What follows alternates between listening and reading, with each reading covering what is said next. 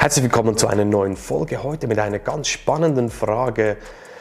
Wenn ich weiß, dass ich mein Geld in einem Jahr zurückbekomme, dann würde ich sofort investieren. Weißt du das, dass in einem Jahr ich mein Geld zurückbekomme? Das war eine Fragestellung, die ich bekommen habe auf LinkedIn, wurde deshalb inspiriert für äh, dieses ähm, Video, für diese Aufnahme hier. Und ich werde dir drei Punkte mitgeben, warum ich glaube, dass du dein Geld in einem Jahr garantiert zurückbekommst, wenn du in Bitcoin investierst.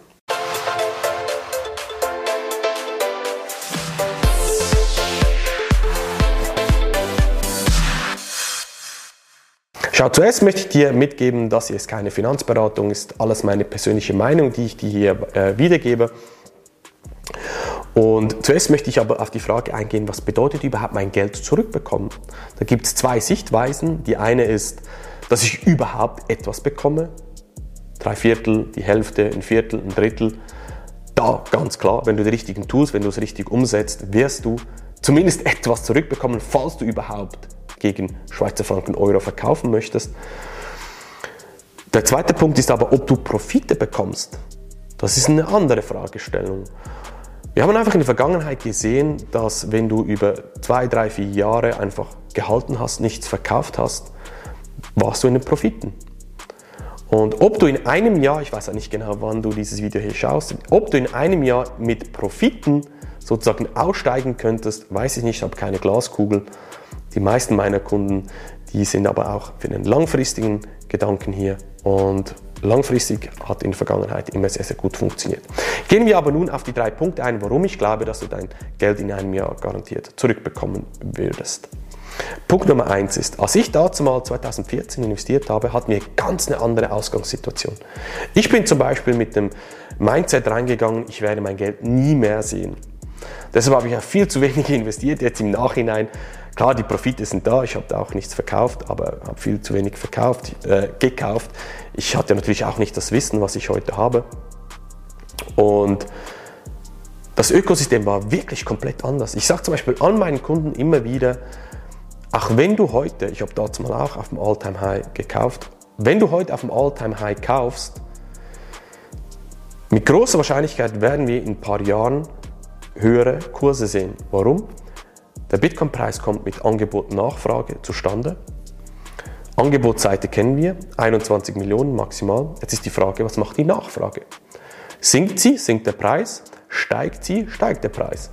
Und mit zunehmender Adaption von Bitcoin wird, ist meine These, die Nachfrage steigen, dementsprechend auch der Preis. Wie gesagt, keine Finanzberatung an dieser Stelle.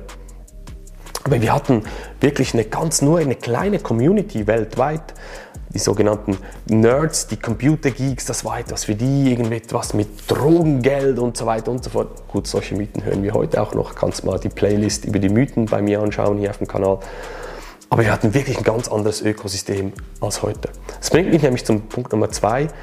Wenn wir jetzt einfach mal Bitcoin mit den größten Währungen weltweit vergleichen, wäre Bitcoin nach der Marktkapitalisierung an Platz Nummer 14. Für mich als Schweizer spannend, direkt hinter dem Schweizer Franken. Wir haben letztes Jahr 2021 schon mal gesehen, dass Bitcoin den Schweizer Franken überholt hat, was die Marktkapitalisierung anbelangt. Klar, Bitcoin schwankt halt noch sehr, sehr stark, ist eine junge Assetklasse, deshalb schwankt sie auch noch mehr. Und deshalb, ja, mal 14., mal 13., mal 12 größte aber wenn wir einfach sehen, dass auch große Firmen wie Tesla, MicroStrategy, KPMG Kanada zum Beispiel, bewusst und strategisch Bitcoin in ihre Bücher genommen haben, strategisch investiert haben als Risikoabsicherung von der Inflation zum Beispiel, dann ist das schon hochspannend. Oder auch das erste kleine Land weltweit, klar, El Salvador hat auf den Bitcoin-Standard gewechselt. Oder jetzt in der Ukraine-Krise sehen wir auch, das Bankensystem ist nicht mehr zugänglich in Russland wie auch in der Ukraine. Zumindest nicht für den grenzüberschreitenden Geldverkehr im großen Stil. Und die Leute, die bringen dann auch ihr Geld in Sicherheit, indem sie zum Beispiel unter anderem auch Bitcoin kaufen. Oder in Kanada hat man auch die Spenden verboten für diese Trucker-Bewegung. Vielleicht hast du das mitbekommen. Und da hat sich so, äh, sofort weltweit eine Solidaritätswelle auch breitgetreten und dann haben Leute weltweit über Bitcoin an diese Trucker gespendet. Ich möchte das alles gar nicht werten, wie das positiv oder negativ war. Einfach Fakt ist, Bitcoin hat einen ganz klaren Use Case heutzutage. Das erkennen immer mehr Leute und das fördert natürlich auch die Aufmerksamkeit die größeren Firmen wie MicroStrategy zum Beispiel, die fördern auch die Aufklärung, betreiben Aufklärungsarbeit und das bringt das Wissen in die Welt und klärt immer mehr Leute auf und wird das Ökosystem noch mehr äh, stärken, dass in einem Jahr sicherlich Bitcoin noch da sein wird. Punkt Nummer drei ist, es kommt natürlich darauf an, dass du das richtige Setup hast. Was meine ich damit? Wenn du natürlich auf einen Enkeltrick hereinfällst oder wie gesagt, aktuell in der Ukraine-Krise kommen sehr, sehr viele dubiose Spendenanfragen. Und wenn du da dann halt auf so etwas hereinfällst, was sehr, sehr unschön ist, dann ist dein Geld weg. Das ist so. Aber das hat nichts mit Bitcoin zu tun. Betrüger sind überall unterwegs. Aber wenn du das richtige Setup hast, die richtige Börse, äh, deine Bitcoins auch bei dir sicher verwahrt hast und vor allem auch ans Vererben gedacht hast, habe ich ein Buch darüber geschrieben, dann wirst du jederzeit an deine Bitcoins rankommen, auch wenn ein Staat sagt, wir verbieten jetzt hier äh, Bitcoin, Kryptowährungen und so weiter.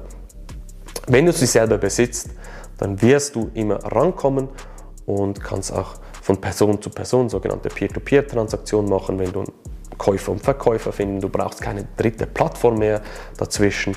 Das heißt, das richtige Setup ermöglicht dir, dass du jederzeit an dein Investment auch rankommst oder falls etwas passiert, auch deine Erben, deine Liebsten rankommen.